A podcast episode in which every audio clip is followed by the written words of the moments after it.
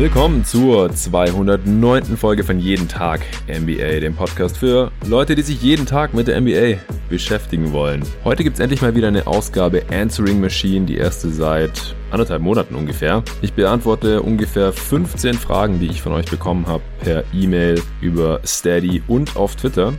Vorher erzähle ich euch noch, was in der Offseason passiert ist. Ist nicht mehr viel jetzt, hatte ich ja in den letzten Pods immer schon angekündigt, dass da jetzt eigentlich alles durch ist. Aber zwei, drei Spieler haben hier noch ein neues Zuhause gefunden. Die meisten Fragen drehen sich auch um die Offseason, wie ich bestimmte Moves bewerte, was ich von den Teams halte, welche Teams kommen in die Playoffs. Zu den meisten Themen wird es auch noch separate Pods geben, aber ich beantworte die Fragen hier jetzt heute natürlich trotzdem schon mal. Vorher wird es mal wieder Zeit für ein paar Shoutouts für die guten Menschen, die mithelfen, dass es jeden Tag NBA auch noch in Zukunft geben kann, indem sie dieses Projekt hier finanziell unterstützen bei steadyhq.com slash jeden Tag NBA. Sieben Leute sind dazugekommen, zwei All-Stars, vier Starter und zwei Bankspieler. So heißen die Pakete, die es da zur Auswahl gibt, um diesen Podcast hier zu supporten.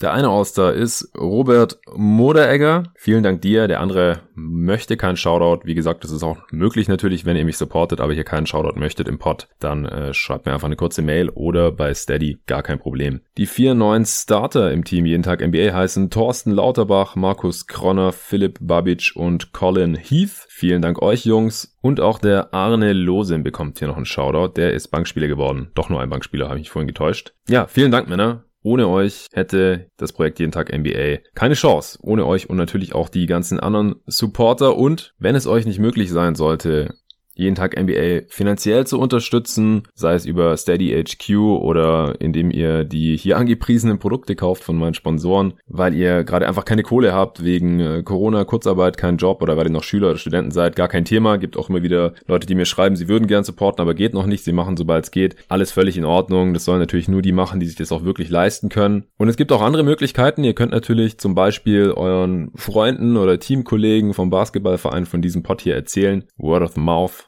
wie man so schön sagt. Oder in den sozialen Medien ein bisschen Werbung machen. Das hat hier auch ein langjähriger Hörer von mir getan, und zwar der Shaq Eastwood wie er auf Twitter heißt, der hat eine Riesenaktion angekurbelt. Also da stand mir echt der Mund offen. Da war ich ein paar Stunden nicht auf Twitter gewesen und dann gucke ich wieder drauf. Und der hat den Tweet abgesetzt. Äh, er hatte bemerkt, dass ich noch irgendwo bei knapp 1000 Followern auf Twitter rumgekrebst bin. Und er hat er gemeint, das ist irgendwie eindeutig zu wenig. Ich bräuchte mindestens 5000. Und der Tweet wurde dann so oft retweetet und geliked, dass ich innerhalb von kürzester Zeit dann über 1000 hatte und insgesamt über 100 neue Follower bekommen habe, von denen hoffentlich dann auch der eine oder andere hier zum Hörer geworden ist und vielleicht auch jetzt gerade zum ersten Mal zuhört. Also herzlich willkommen und 1000 Dank an Eastwood fürs Anleiern und natürlich auch an jeden Einzelnen, der diesen Tweet retweetet, kommentiert oder geliked hat, sodass der so ein bisschen viral gegangen ist. Das hilft mir natürlich auch weiter und ich bin wirklich unendlich dankbar. Das hat mich wirklich ein bisschen schockiert vorgestern Abend. So, was ist noch an Transaktion passiert seit dem letzten Pod? Nicht viel. Hassan Whiteside hat ein neues altes Zuhause gefunden bei den Sacramento Kings.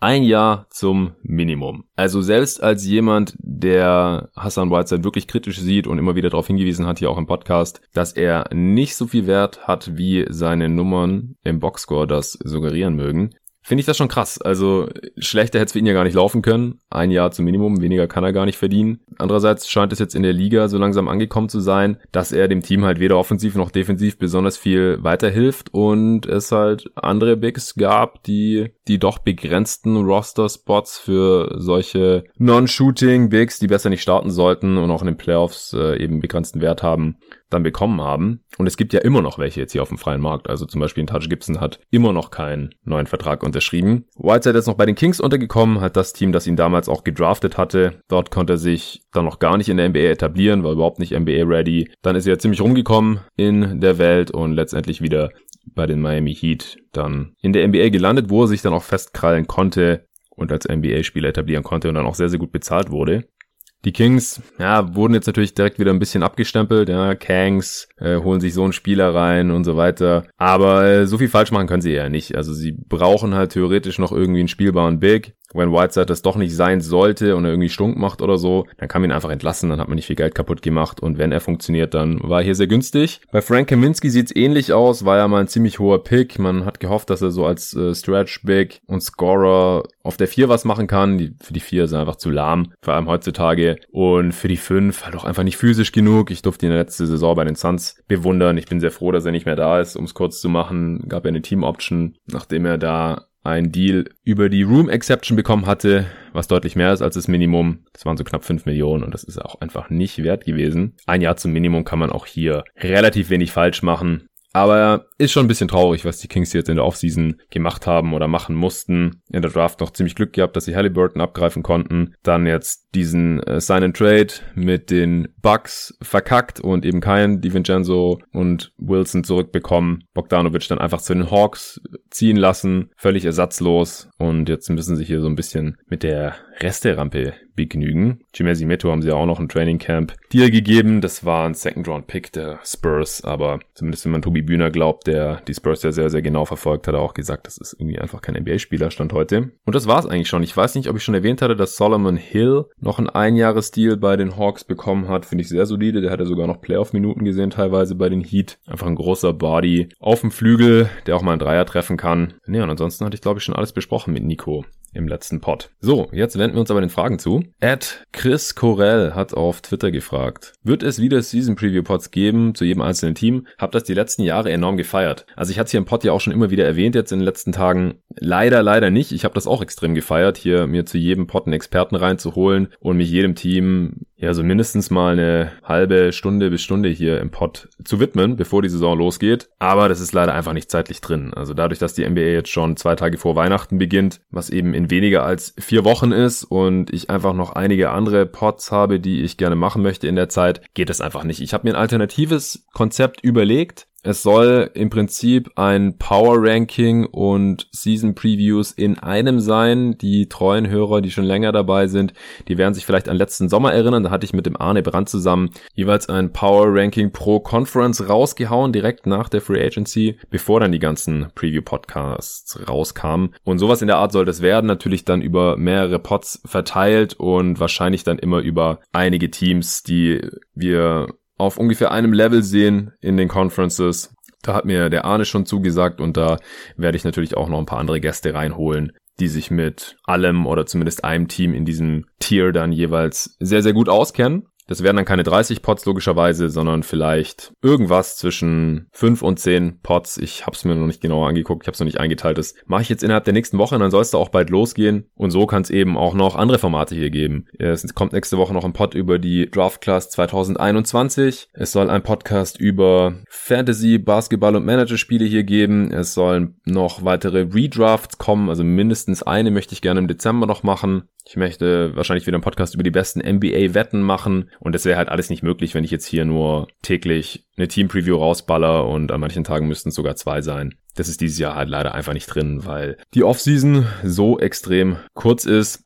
ein paar Player-Ranking-Pots sollen auch noch kommen. Also da ist einiges geplant und deswegen, um die Frage zu beantworten, leider, leider nicht. Ich hoffe wieder nächstes Jahr, wenn es jeden Tag NBA dann noch gibt. Allgemein sieht's ja gut aus, was den Support angeht. Auch was äh, Sponsoren angeht, bin ich gerade einigermaßen zufrieden. Aber das ist halt immer relativ schwer vorherzusehen. Deswegen, ich hoffe sehr, dass wir die 30 Preview-Pots dann nächstes Jahr wieder machen können. Nächste Frage von Florian Koch kam per E-Mail. Jetzt, da alle wichtigen Free Agents irgendwo untergekommen sind, was wäre ganz spontan ein erstes Power Ranking im Osten und Westen? Ich persönlich sehe beispielsweise die Blazers sehr weit vorne, in Klammern, die hätte ich an vier im Westen, und die Suns auf jeden Fall in den Playoffs. Ich denke, Golden State schafft es nicht. Im Osten sehe ich die Hawks auf Platz 7 oder 8 und ansonsten die üblichen Verdächtigen. Das war auch nicht die einzige Frage in Richtung Power Ranking oder wen ich in den Playoffs sehe. Auch der Ed Kai Dunn Con hat auf Twitter gefragt, aus dem Bauch heraus, was sind deine jeweiligen acht Teams, die Stand heute die Playoffs erreichen werden? Also ich werde mich da auf jeden Fall noch sehr, sehr inten viel intensiver mit beschäftigen, bevor ich dann besagte Power Ranking slash Preview Pots raushaue. Deswegen nagelt mich jetzt noch nicht drauf fest. Ich würde jetzt auch noch keine feste Reihenfolge hier vorschlagen von eins bis acht aber ich habe es mal ganz grob eingeteilt jetzt eben, um diese Fragen schon mal zu beantworten. Also ich denke, die Lakers und Clippers sind total safe in den Playoffs, komme was wolle, auch mit Rest für Kawhi und LeBron, vielleicht auch AD und PG, weil wenn die irgendwie Gefahr laufen sollten, nicht die Playoffs zu kommen, dann äh, werden die einfach spielen und nicht mehr gerestet und dann sind die die talentiertesten und am besten besetzten Teams in dieser Conference im Westen und dann kommen die auch sicher in die Playoffs. Ich weiß nicht, ob sie am Ende auf 1 und 2 landen. Es ist eine kürzere Saison, es ist eine komische Saison, anderer Schedule als sonst, anderer Rhythmus, äh, die Lakers hatten eine kürzere Offseason und so weiter. Deswegen würde ich mal nicht mal zwingend davon ausgehen, dass die besten Teams auch auf den vordersten Plätzen landen. Das mal nur so allgemein. Deswegen super schwer vorherzusagen auch dieses Jahr. Aber nichtsdestotrotz Lakers und Clippers jetzt mal auf 1 und 2, einfach weil ich sie als einzige Teams komplett gesetzt sehe. Im Westen, denn es gibt mal wieder sehr viel mehr Teams, die in die Playoffs wollen und das eigentlich auch können oder schaffen sollten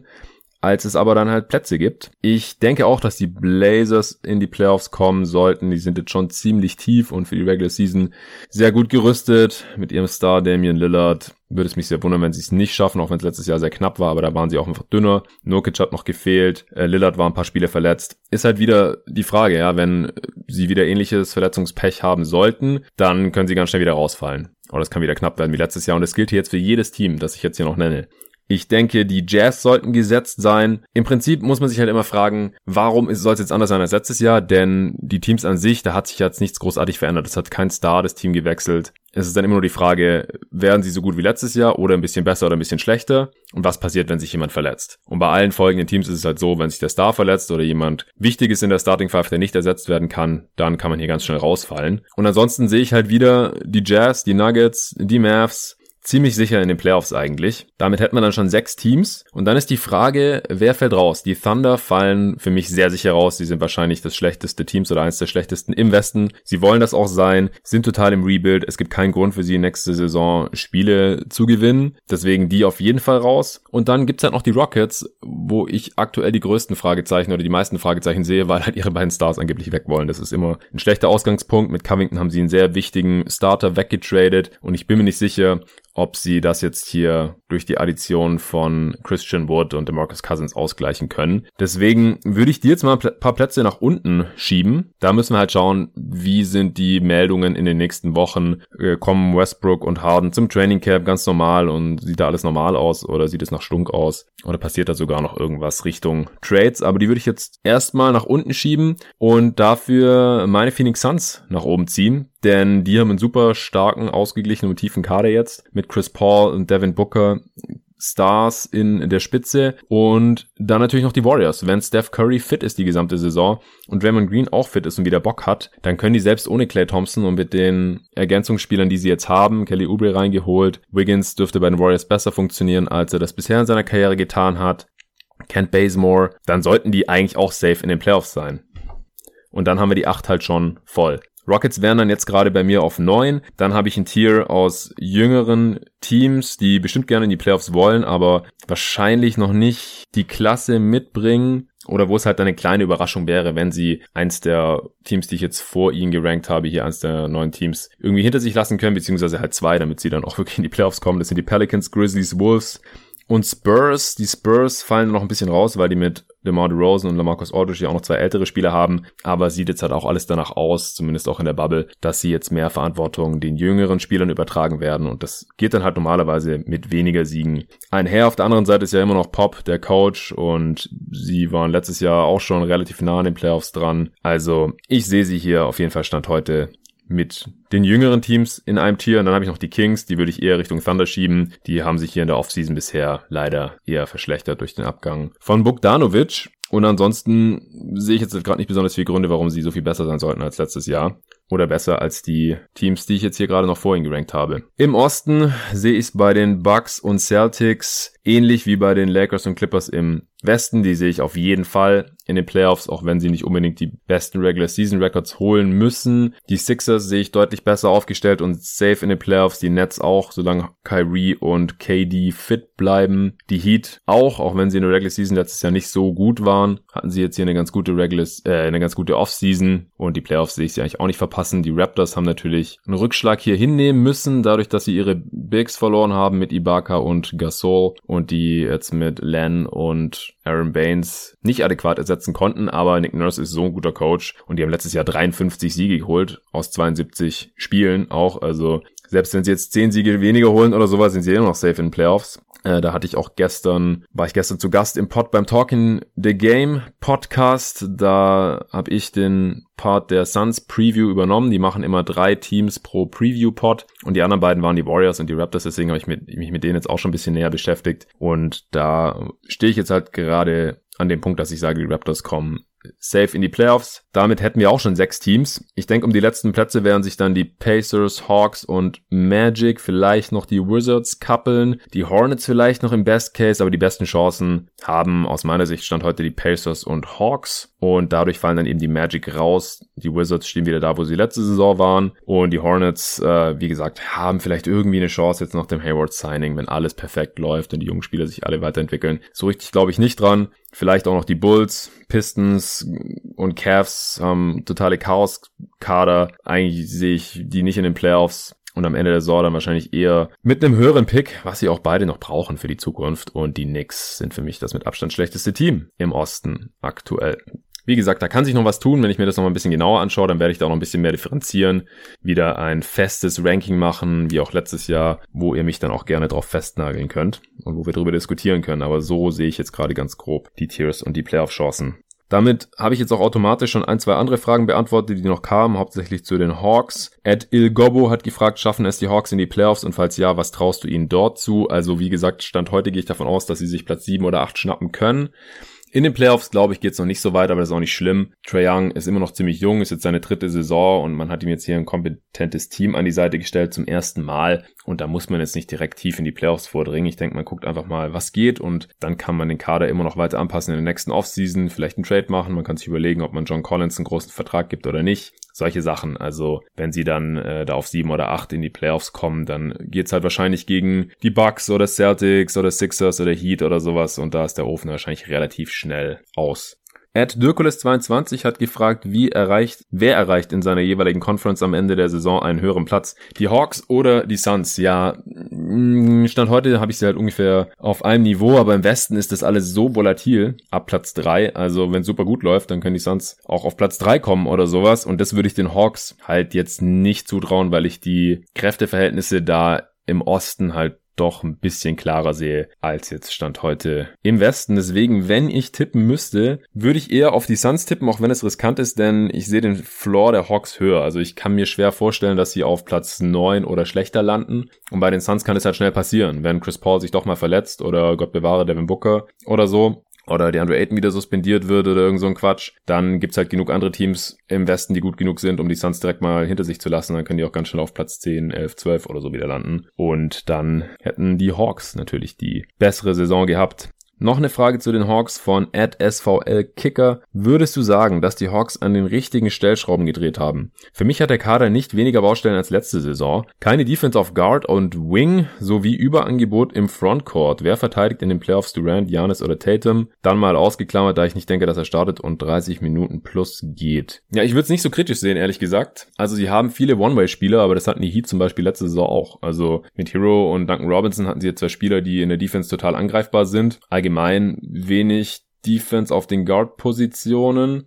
Und die besten Defender konnten alle nicht so gut werfen mit Adebayo, äh, Derrick Jones Jr., selbst Jimmy Butler. Da hatte ich ähnliche Überlegungen oder Bedenken vor den Playoffs. Und wenn man da schlaue Rotation findet, klar, die Hawks haben jetzt nicht gerade Eric Spoelstra als Coach, aber da, das ist schon machbar dann. Ja, also ich sehe deutlich weniger Baustellen. Man darf auch nicht vergessen, dass die Hawks jetzt eine kompetente, vor allem defensiv kompetente Center-Rotation ha haben. Das hatten die letzte Saison halt überhaupt nicht. Das war eine absolute Katastrophe und da haben sie jetzt Clint Capella, der auch noch gar kein Spiel für sie gemacht hat und mit Okongwu zwar ein Rookie, aber als Backup sollte der da auch definitiv ein Upgrade sein und als Rookie wahrscheinlich auch schon positiven Impact haben können. Das ist wahrscheinlich einer der wenigen Spieler, denen ich das direkt zutrauen würde, als Backup direkt defensiven positiven Impact zu haben. Ansonsten hat man halt schon Chris Dunn, ne? Das ist halt jetzt so ein Tony Allen Light im Prinzip. Also der ist bestimmt auch relativ stark unterschätzt, was das angeht. Und wenn es in den Playoffs halt daran hängt, dass man einen Tatum oder einen Durant nicht verteidigen kann, dann muss er halt 30 plus Minuten spielen. Und dann sehen halt die schwächeren Defender oder Spieler, die jetzt nicht klar einen positiven Impact haben, wie halt die jungen Wings, Hörter, Radish und Hunter, weniger Spielzeit. Kann mir auch sehr gut vorstellen, dass dann in den Playoffs nur noch einer von denen in der Rotation ist, dass man dann im Prinzip mit Capella auf der 5 spielt, John Collins auf der 4. Es wurde jetzt auch schon bekannt, dass Gallinari von der Bank kommt als Backup für die 4 hauptsächlich. Vielleicht bekommt er noch ein paar Minuten auf der 3, je nach Matchup. Dann Bogdanovic auf der 2 und 3, dann auf der 2 und 3. Also ein Einser ist er einfach nicht, das äh, müsste jetzt jeder mitbekommen haben, nach seinen ersten vier Jahren in der Liga. Auf der 1 natürlich Trey Young, Rondo noch als Backup und dann halt noch einer aus Hunter, Radish und Herter für den Flügel und Okongo vielleicht mit ein paar Backup-Minuten auf der 5. Das finde ich schon eine, eine sehr tiefe und flexible Playoff-Rotation. Also man muss natürlich erst noch sehen, wie das alles zusammenläuft. Deswegen habe ich sie jetzt erstmal noch vorsichtig auf Platz 7 oder 8 geschoben. Aber vor allem offensiv kann das sehr, sehr potent sein. Da waren die Lineups ja letzte Saison schon, wo Trae Young wirklich wenig Shooting und Playmaking neben sich hatte schon sehr gut unterwegs. Es war halt immer katastrophal, wenn er nicht gespielt hat. Da mache ich mir jetzt auch noch ein bisschen Sorgen, wenn man vielleicht da zu viel Hoffnung in Regular Season Rajon Rondo steckt aber Bogdanovic kann ein bisschen kreieren. Also selbst wenn die Second Unit dann von Gallinari und Bogdanovic angeführt wird oder sowas, das ist ja so viel besser als alles, was die Hawks der letzte Saison hatten, als Vince Carter der Backup Power Forward war und DeAndre Bambry, der überhaupt nicht schießen kann, da rumgestolpert ist und Backup Point Guard war Jeff Teague. Also das war alles ziemlich schrecklich. Da werden sie deutlich, deutlich besser sein. Und defensiv glaube ich halt auch, dass äh, Gallinari und Bogdanovic ein bisschen unterbewertet sind, einfach weil sie weiß und unathletische Europäer sind. Da denkt jeder gleich total schrecklich defensiv, ist aber nicht so. Sie sind jetzt nicht gut, aber halt auch nicht komplett mies. Ansonsten kann man ja hoffen, dass Radish sich da nochmal weiterentwickelt und die Ansätze aus der Rookie-Saison bestätigt. Dann ist er auch ein Plus-Defender. Und Hunter wurde eigentlich auch aufgrund seiner Defense an vier gepickt. Das, der hat jetzt ein bisschen enttäuscht in der Rookie-Saison, aber eigentlich wäre das auch so ein Body, wenn der sich noch ein bisschen weiterentwickeln kann, den man dann mal gegen Janis, Durant und Tatum stellen kann. Wie gesagt, Tatum und Durant sind jetzt keine Spieler, die dann die ganze Zeit dann aufposten würden und der ist halt eigentlich auch ziemlich lang und relativ kräftig. Gegen Janis würde ich ihn nicht stellen, aber wer kann schon Janis effektiv verteidigen? Das kann äh, Bam Adebayo und Anthony Davis und dann hört es halt auch schon langsam auf. Also das finde ich ein bisschen überzogen, die Kritik, dass man halt sagt, man kann Janis nicht verteidigen oder ein fitten Durant kann halt auch keine Sau verteidigen. Das ist halt so. Aber unterm Strich, denke ich, ist halt das Upgrade, was sie da auf der 5 haben, äh, solide Rim Protection, das ist schon so viel wert, wenn man da eine gute Backline-Defense äh, aufstellen kann. Auch John Collins hat sich da ja letzte Saison mal endlich weiterentwickelt und nutzt da seine Athletik deutlich besser aus. Also da finde ich halt schon, dass die Hawks das Maximum rausgeholt haben. Ich meine, sie haben zwei der begehrtesten Free Agents bekommen. Vielleicht zwei der Top 5 Free Agents, bei denen es realistisch war, dass sie das Team wechseln in Gallinari und Bogdanovic, ohne sie jetzt großartig überzubezahlen. Bei Gallinari kam jetzt auch noch heraus, dass das dritte Jahr nur teilweise garantiert ist. Also das finde ich schon gut, dass sie das Team hier jetzt verstärkt haben mit Veterans, die klare Stärken haben, die einem Team auf jeden Fall weiterhelfen können. Und ohne sie krass überzubezahlen oder jetzt irgendwie über die gesamte Dauer von Trey Youngs Prime Rollenspieler komplett überzubezahlen. Das haben sie jetzt auch nicht gemacht. Man kann sich das jetzt mal angucken, wie das diese Saison so läuft, wie sich die jungen Spieler weiterentwickeln und dann kann man in den nächsten ein, zwei Sommern ja dann auch noch entsprechend reagieren. Man hat dann zwar keinen Capspace mehr, das hatte man nur dieses Jahr, das musste man dann auch ausnutzen, aber man ist jetzt auch nicht total unflexibel die nächsten Jahre. Der Leon, aka Olajuwons Erben, gleichnamiger Blog und Podcast auch, hat gefragt, ist Houston nach den Akquisitionen von Wood und Cousins ein Team mit dem Potenzial unter die Top 4 im Westen zu kommen? Habe ich vorhin ja schon mal kurz angeschnitten, also Potenzial schon, vor allem Cousins ist halt die totale Wildcard. Kein Mensch weiß, wie gut er gerade ist, dass er alles Talent der Welt mitbringt, das ist klar. Aber er hatte halt auch, ähnlich wie Clay, Achillessehnenriss und Kreuzbandriss. Und deswegen muss man mal schauen jetzt. Also Covington ist halt schon ein herber Verlust. Christian Wood spielt auf einer anderen Position, muss erstmal noch bestätigen, was er jetzt so eine halbe Saison in Detroit gezeigt hat.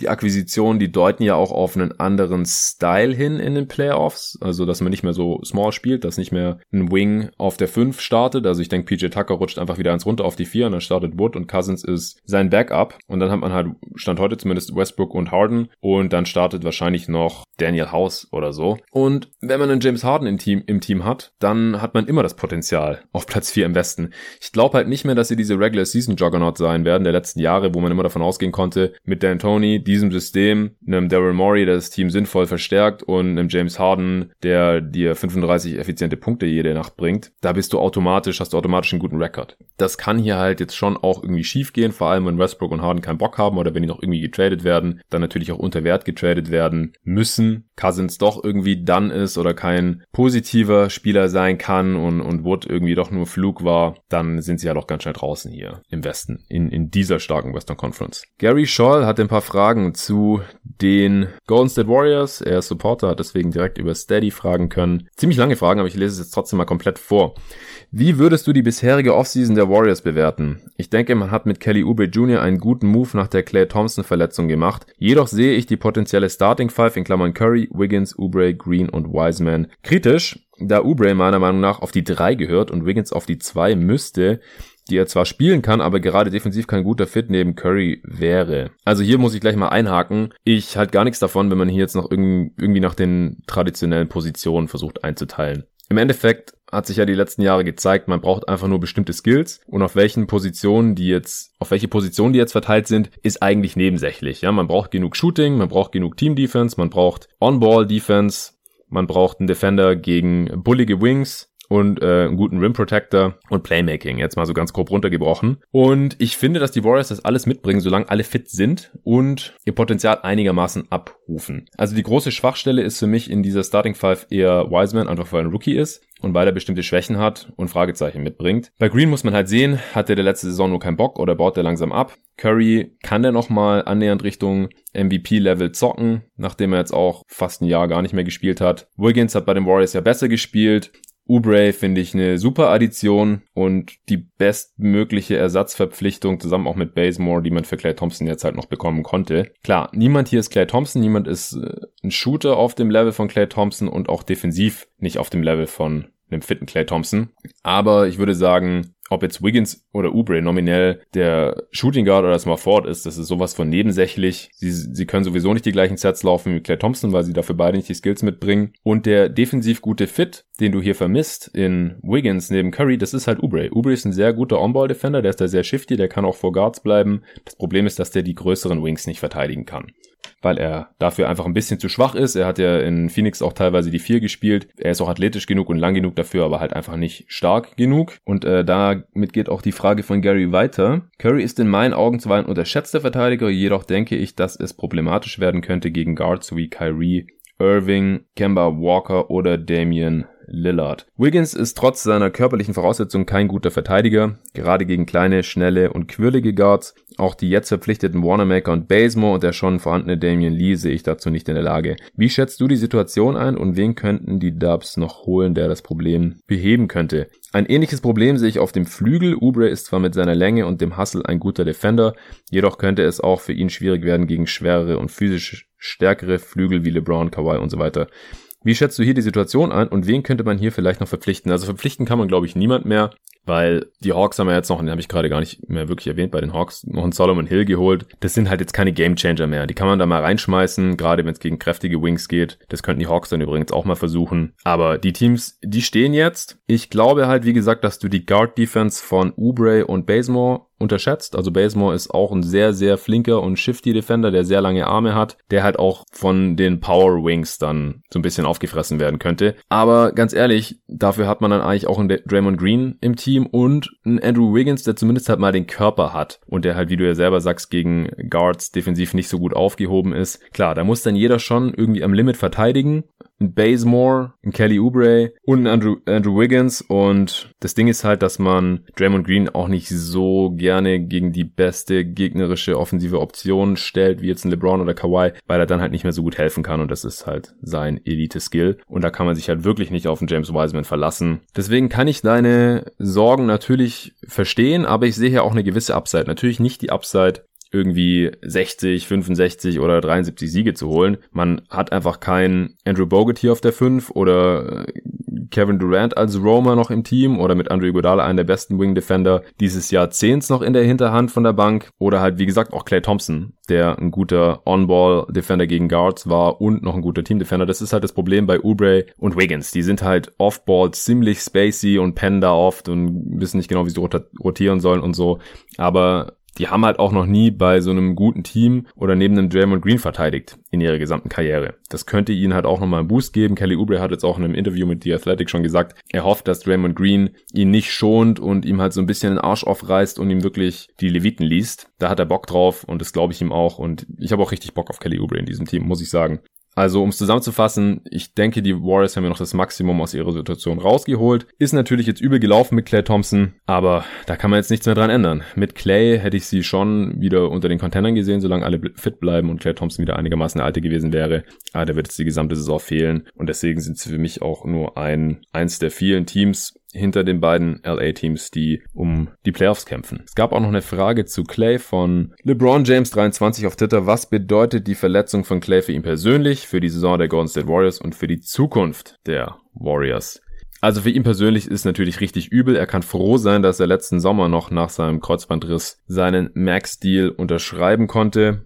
Deswegen finanziell ist er abgesichert, aber das sind halt schon zwei der übleren Basketballverletzungen, vor allem Achillessehnenriss. Also da gibt's wirklich ganz, ganz wenige Beispiele, die danach nochmal annähernd derselbe Spieler waren. Dieselbe Athletik hat nie wieder jemand erreicht. Das liegt einfach daran, dass es super schwer ist für die Ärzte, die Achillessehne so wieder zusammenzuflicken, dass die danach äh, weder länger noch kürzer als vorher ist. Und beides führt halt zu Problemen vor allem halt, wenn man schon so um die 30 ist, wird man danach normalerweise nicht mehr derselbe. Rein körperlich gesehen, das Ding ist, Clay hat offensiv nicht so sehr von seiner Athletik gelebt, sondern natürlich in erster Linie von seinem Wurf und von seinem Spielverständnis. Es ist natürlich auch schwieriger dann, wenn man nicht mehr ganz so schnell und spritzig ist, um die ganzen Screens rumzujagen und vor allem defensiv. Ich denke, er wird nicht mehr annähernd der On-Ball-Defender sein, weil er einfach nicht mehr beweglich genug ist und wird sich dann einfach auf ein bisschen langsamere gegnerische Wings fokussieren müssen, was jetzt noch kein Todesurteil ist, was auch sehr brauchbar ist natürlich.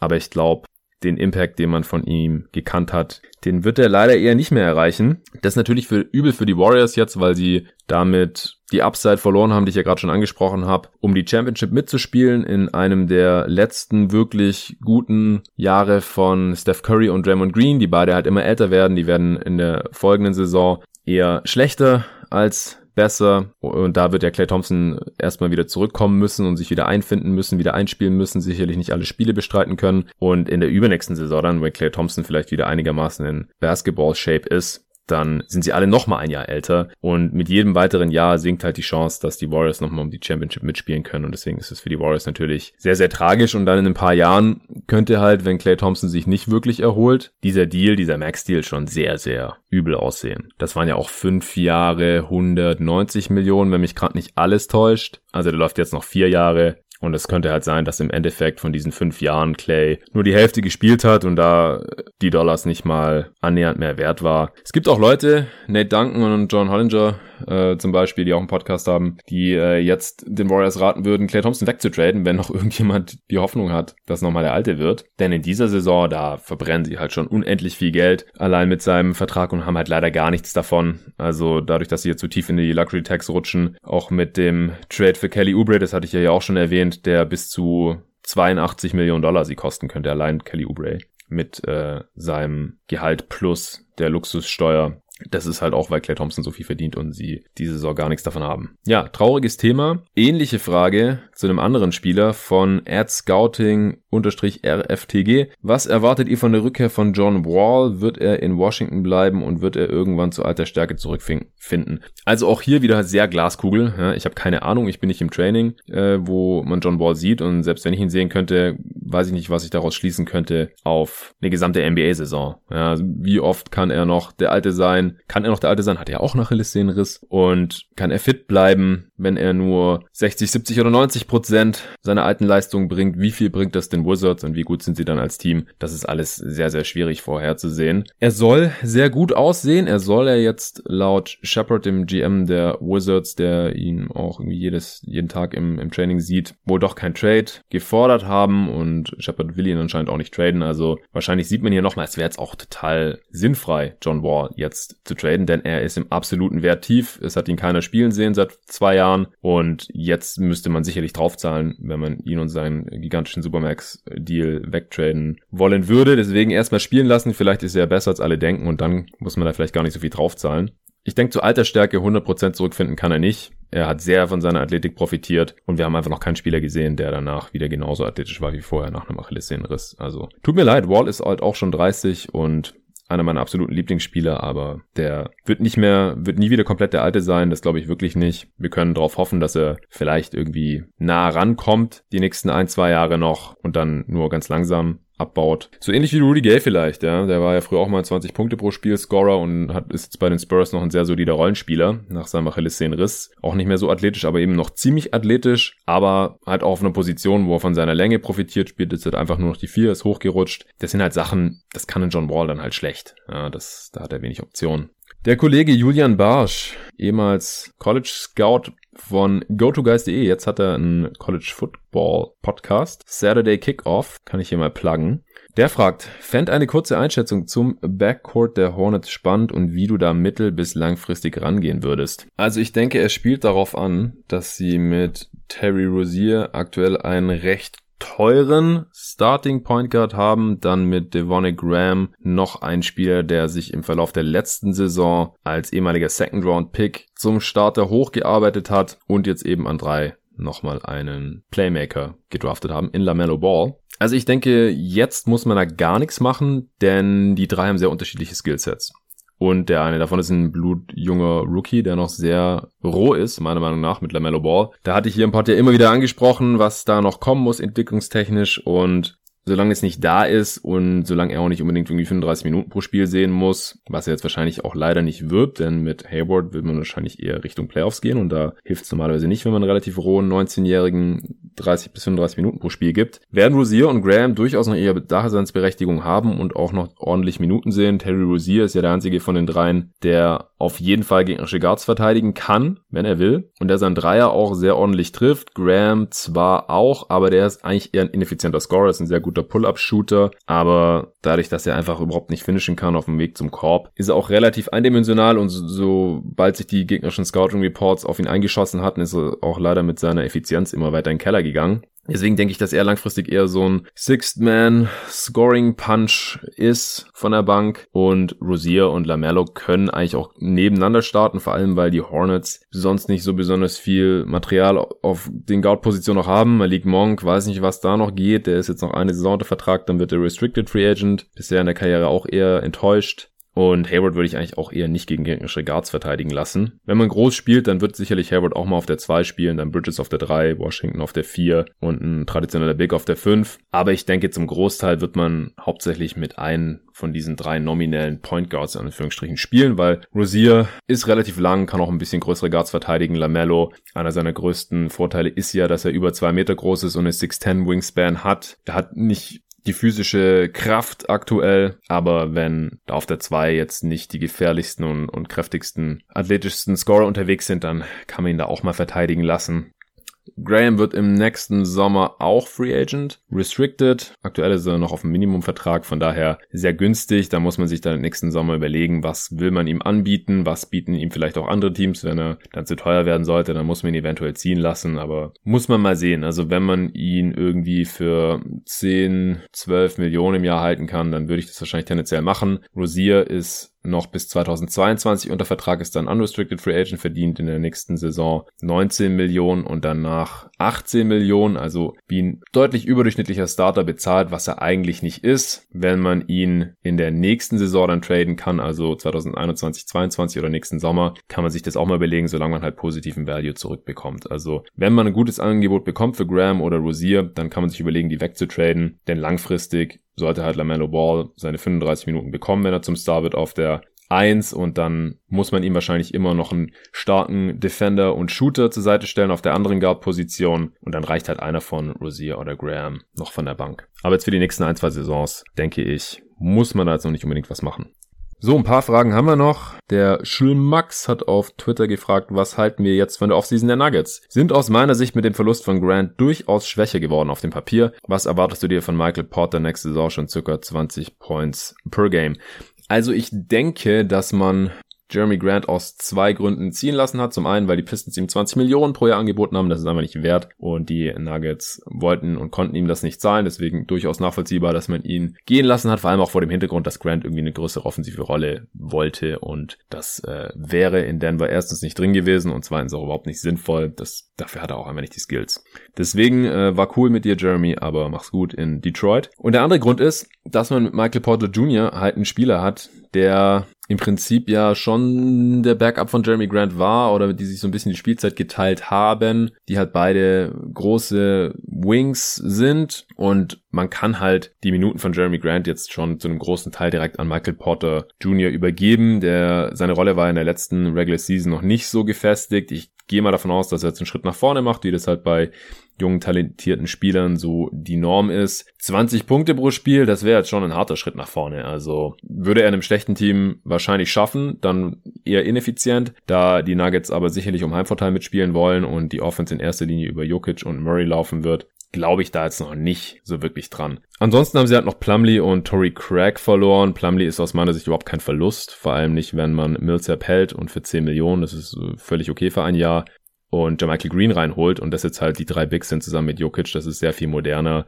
variabler und flexibler. Und jetzt ist Plumlee weg. Man musste ihm nicht 8 Millionen zahlen, wie es jetzt die Pistons tun. Und Mike Malone kann ihn nicht mehr in der Crunch-Time in den Playoffs spielen lassen. Das ist für mich schon Addition by Subtraction, wie man so schön sagt. Michael Porter Jr. kann auch noch ein bisschen auf die 4. Ja, wieso man Tory Craig nicht gehalten hat, ich weiß es nicht. Er hat jetzt ja einen Minimum-Deal von den Bucks bekommen. Man hat seine äh, Qualifying-Offer zurückgezogen. Danach war er unrestricted. Und es war klar, er ist jetzt weg. War halt auch ein Spieler, der in den Playoffs nur begrenzt sinnvoll noch war, einfach weil er offensiv nicht wirklich viel kann. Sein Wurf ist zu unkonstant. Und defensiv macht er das dann halt auch nicht komplett wett. Also defensiv hat mir schon ein bisschen Adern gelassen auf dem Flügel mit den Abgängen von Grant und Tory Craig. Gleichzeitig hat man ja Campazzo reingeholt als Backup Point Guard. Da hat man eigentlich schon Monty Morris. Da ist halt die Frage, wer spielt da jetzt weniger? Spielt Morris auf der 2, was auch nicht so unbedingt seine beste Position ist. Also so hundertprozentig zufrieden kann man mit der Offseason der Nuggets wahrscheinlich nicht sein, aber wie gesagt, der Abgang von Grant war einigermaßen alternativlos. Ich denke, die Abgänge von Plumley und Grant werden ihn jetzt hier nicht das Genick brechen und die Rolle von Porter Jr. wird größer, das wird einiges auffangen. Und auch bei Murray und Jokic kann man ja noch einen kleinen Schritt nach vorne erwarten. Also gerade bei Murray, der hat ja in den Playoffs deutlich besser gespielt als in der Regular Season. Und dass man Millsap gehalten hat, finde ich schon extrem wichtig. Und Jermichael Green ist halt auch so ein Spielertyp. Kann man auf der 4 einsetzen, kann man mal als Small Ball 5er einsetzen. Sie haben ja auch in den Playoffs, als er bei den Clippers war, ausgiebig gegen ihn gespielt und gegen ihn gescoutet. Das heißt, sie kennen ihn schon sehr gut und wissen, was sich da reingeholt haben. Wahrscheinlich haben sie die ganze Zeit gehofft, dass er weniger spielt als Montrezl Harrell, was ja dann auch der Fall war. Und Harrell hat zu viel gespielt und so haben sie äh, die Clippers ja dann rauskicken können in sieben Spielen. Von daher schon noch so einigermaßen das Beste aus den Möglichkeiten gemacht, würde ich sagen. Nikolai fragt, was kann man noch von Batüm erwarten? Kann er einem Contender noch helfen oder ist der Zug abgefahren? Ja, so offiziell wurde der immer noch nicht gestretch-waved. Das wurde zwar schon vermeldet, aber die Hornets haben sich das dann anscheinend nochmal anders überlegt und haben noch versucht, irgendwelche Sign-and-Trade-Szenarien hier aufzuziehen. Ich denke, wenn er entlassen wird, dann könnte er einem Contender schon noch helfen. Also er war natürlich nicht mehr annähernd seine Kohle wert, die 27 Millionen, die er jetzt auch noch diese Saison bekommen würde hat fast gar nichts mehr produziert in 23 Minuten Spielzeit, in 22 Spielen, 3,6 Punkte pro Spiel, 4,5 Rebounds, 3 Assists, weil er den Korb halt auch einfach gar nicht mehr trifft. Aber ich kann mir schon vorstellen, dass es irgendwie fluky war. Er hat über die Karriere schon 36% seiner Dreier getroffen bei solidem Volumen. Er hat ja auch guten Touch, 84% seiner Freiwürfe. Also es ist schon komisch, dass er nur 29% seiner Dreier da getroffen hat. Ich kann mir schon vorstellen, dass er in einem anderen Basketball-Ökosystem, gerade bei irgendeinem Contender, noch mal ein bisschen mehr zeigen kann, vielleicht dann auch in noch weniger Minuten pro Spiel, denn er ist ja immer noch erst 31 Jahre alt. Ja, Im Dezember jetzt wird er 32. Deswegen, falls er jetzt tatsächlich entlassen wird, dann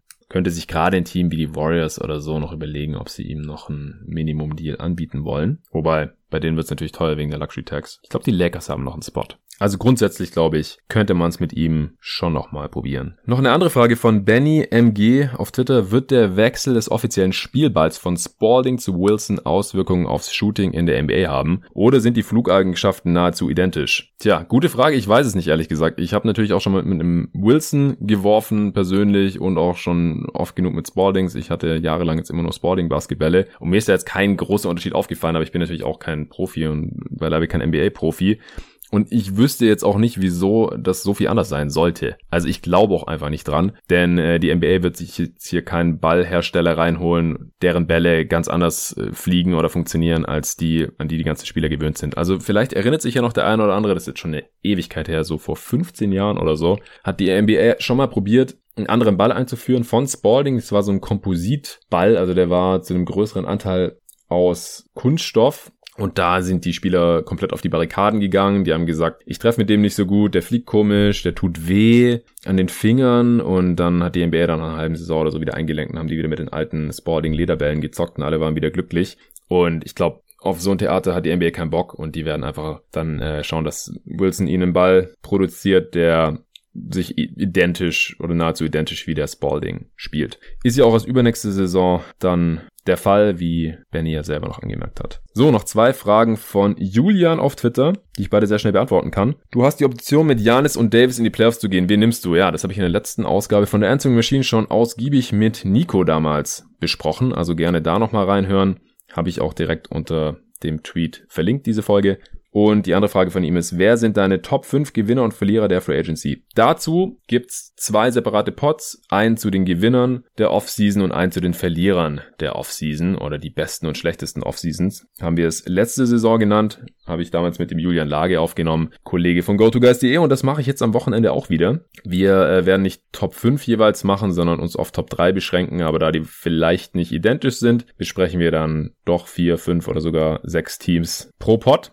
Das wären die nächsten beiden Folgen hier bei Jeden Tag NBA. Die kommen Sonntag, Montag oder Montag, Dienstag. Mal sehen. Und deswegen werde ich hier jetzt nicht weiter drauf eingehen. Ja, das waren eure Fragen. Das war's jetzt dann auch schon fast mit dem Pod. Noch eine Sache zum Fantasy Basketball, zu den Manager Games, die ich hier machen möchte diese Saison zum ersten Mal. Von jeden Tag NBA. Ich habe schon richtig viele Mails bekommen. Ich bekomme immer wieder die Frage, gibt's noch einen Platz oder wann geht's los? Ich kenne mich da nicht aus. Wo gibt's Infos? Einfach abwarten. Ich sammle jetzt noch potenzielle Manager, die Bock haben. Ihr müsst mir einfach nur eine E-Mail schicken an jeden Tag NBA at gmail.com bis Montag bis zum 30.11. und am 1.12. schaue ich dann mal, wie viele wir jetzt haben, ob ich ein, zwei oder drei Ligen mache und dann bekommt ihr kurzfristig auch eine Mail von mir, wo dann weitere Infos drinstehen. Bis dahin bitte ich noch um eure Geduld. Ich habe schon mega Bock, mich freut's total, dass sich da so viele Hörer finden, die Lust haben auf Fantasy Basketball, auf eine Liga bei ESPN oder Yahoo. Das schauen wir dann noch. Vielleicht mache ich auch noch zusätzlich dann eine Division beim Manager Game von Crossover Online. Das ist ja ein ganz anderes Format, da zocke ich auch jedes Jahr mit schon seit x Jahren. Also sowohl